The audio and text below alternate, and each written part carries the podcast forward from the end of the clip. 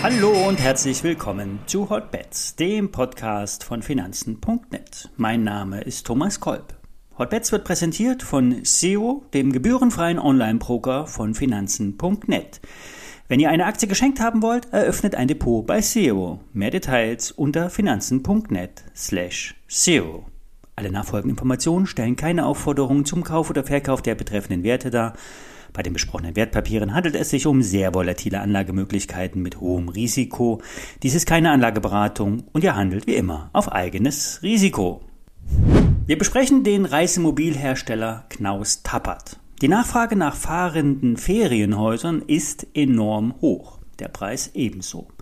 Doch die Aktie hat davon nicht profitiert. Die Kursverluste betrugen im Vorjahr fast 30 Prozent. Sogar der Emissionskurs von 58 Euro wurde unterschritten obwohl die Auftragsbücher voll sind, können nicht genügend Fahrzeuge ausgeliefert werden. Grund sind Zuliefererprobleme bei einem Chassisbauer. Ohne Fahrgestell kein Wohnmobil. Die Verwerfung bei den globalen Lieferketten sind die Hauptursache. Zu einem Ärger für die Aktionäre mussten die Prognosen für das vergangene Jahr angepasst werden. Das Wachstum wurde auf 7% angepasst, statt über 20%. Damit ist die Gesellschaft mit einem EBITDA von knapp 60 Millionen Euro nicht gerade günstig bewertet, da vor allen Dingen auch Schulden auf der Bilanz lasten.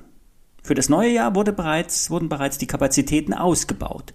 Damit soll der Gewinn vor Steuern und Abschreibungen in Richtung 90 Millionen Euro steigen. Das sind gute Signale, vor allen Dingen, weil der Trend zu hochwertigen Wohnmobilen anhalten wird, so die Experten von Börsengeflüster. Beim Blick auf die Konkurrenten scheint, der, äh, scheint die Branchenbewertung eher moderat zu sein, vor allen Dingen beim Blick auf die Wachstumsaussichten. Am 10. Februar wird Klaus Tappert vorläufige Umsatzzahlen für 2021 veröffentlichen. Wahrscheinlich wird so viel Umsatz und Gewinn geliefert, was entsprechend vorher reduziert wurde. Entscheidend ist der Ausblick. Können die Orderbücher, in denen im letzten Jahr bis zu einer Milliarde Euro Bestellungen drin standen, abgearbeitet werden? können die Bestellungen in Umsatz und Gewinn umgewandelt werden. Mit den Lieferengpässen wird es nicht ewig so weitergehen. Wenn sich die Konjunktur abkühlt, davon gehen ja viele Experten aus, wird der Flaschenhals Zulieferer sich öffnen. Preisdruck im Einkauf, der wird abnehmen. Im Verkauf werden die angehobenen Preise eher Bestand haben. Für 2022 erwartet Börsengeflüster rund eine Milliarde Umsatz, 8% Marge und einen stetigen Cashflow. Die Aktie hat einen Boden gefunden bei rund 51 Euro. Wenn die Aussichten vom Vorstand entsprechend formuliert werden, sollte Knaus Tappert wieder ansteigen. Kaufen lautet die Einschätzung. Übrigens, Börsengeflüster hat für fast 650 Aktien die Schätzungen angepasst.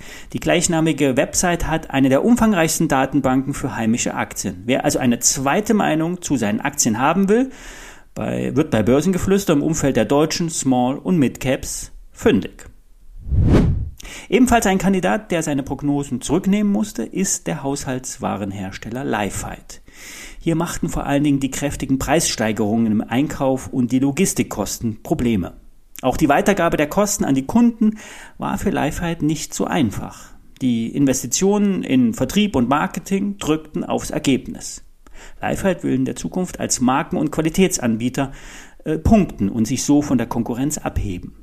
Wenn nun die Strategie aufgeht, die Einkaufskosten zurückkommen und die Lieferketten sich im Laufe des Jahres entspannen, sollte es auch bei der Aktie von Lifehide vorangehen. In der Unternehmensbilanz stehen keine Schulden, Barreserven von 64 Millionen Euro und eine Dividende wird auch gezahlt.